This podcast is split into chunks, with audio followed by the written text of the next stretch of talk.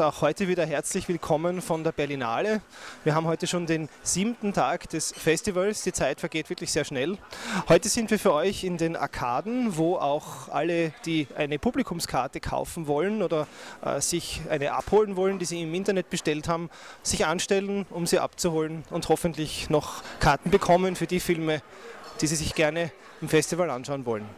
Im Wettbewerb der Berlinale wurden heute wieder drei Filme gezeigt. Einer davon lief außer Konkurrenz, nämlich der jetzt am Nachmittag gezeigte neue Film von Bille August mit Jeremy Irons, Bruno Ganz, August Diehl, Martina Gedeck und vielen anderen tollen Schauspielern.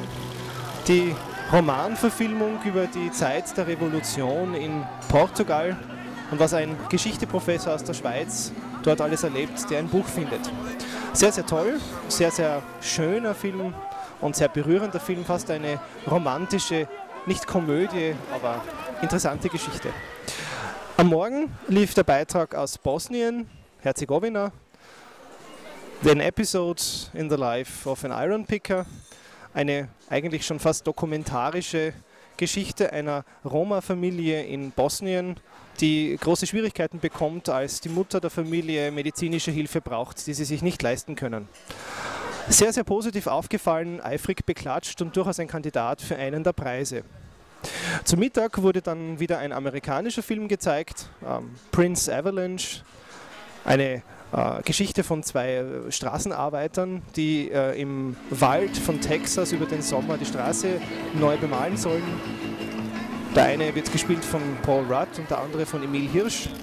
Und äh, was sie für Probleme mitbringen, müssen sie dann dort auch bewältigen und aneinander sozusagen sich die Hörner abstoßen, bis sie miteinander wieder gut reden können. Eine sehr interessante Geschichte und auch ähm, sehr emotional umgesetzt, dank der guten Schauspieler, könnte ebenfalls einen Preis bekommen. Mein Tag startete heute mit dem indischen Brothers for Life, der die Geschichte von drei Freunden erzählt, die ein Sporttrainingszentrum eröffnen. Doch was als einfacher Sportfilm beginnt, wird mit der Zeit in bester Bollywood-Manier immer überladener und verkitschter. Und so ist von Erdbeben über Bürgerkrieg alles enthalten. Dennoch schafft es der Film auch politisch und gesellschaftlich etwas in die Tiefe zu gehen und ist daher auch durchaus empfehlenswert. Der zweite Film des heutigen Tages ist der kubanische La Piscina, der Swimmingpool, in dem eben, wie der Name schon sagt, ein Swimmingpool im, im Mittelpunkt der Geschichte steht. Fünf geistig und körperlich beeinträchtigte Kinder verbringen zusammen mit, ihrer, mit ihrem Trainer, ihrer Aufsichtsperson, einen Tag in diesem Pool. Und es entstehen auch Konflikte innerhalb der Gruppe der Kinder, die der Film herausarbeitet. Er verfügt dabei über eine tolle Atmosphäre, extrem lange Einstellungen, ähm, aber aufgrund der Laufzeit von nur 60 Minuten kann man ihn durchaus auch ansehen.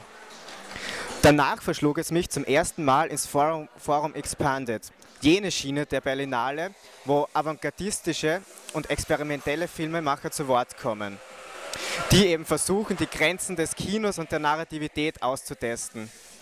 Das Programm selbst hat mich aber nicht wirklich überzeugt, da die Filmemacher einfach zu jung waren und die Filme etwas zu amateurhaft ausgesehen haben. Und auch am heutigen Abend habe ich mir noch zwei weitere Filme im Panoramaprogramm angesehen. Den Anfang machte der türkische Cold, der eine starke Kritik an die Diskriminierung und Gewalt an türkischen Frauen in Anatolien darstellt. Der Film spielt, wie der Titel auch schon sagt, in Eiseskälte, nämlich in tief verschneiter Landschaft und hat eine sehr starke Atmosphäre sowie ein gut geschriebenes Drehbuch und starke Schauspieler.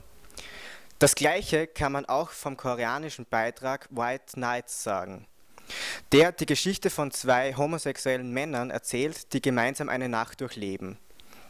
Der Film erinnerte mich dabei stellenweise an eine düstere Ausgabe der Linklater-Filme mit Ethan Hawke und Julie Delpy, da er sich ebenfalls hauptsächlich über Dialog definiert und die beiden die Stadt durchwandern. Allerdings mit mehr Gewalt und einem ähnlich starken Drehbuch aber. Und das war's auch wieder und ich sage Tschüss bis morgen.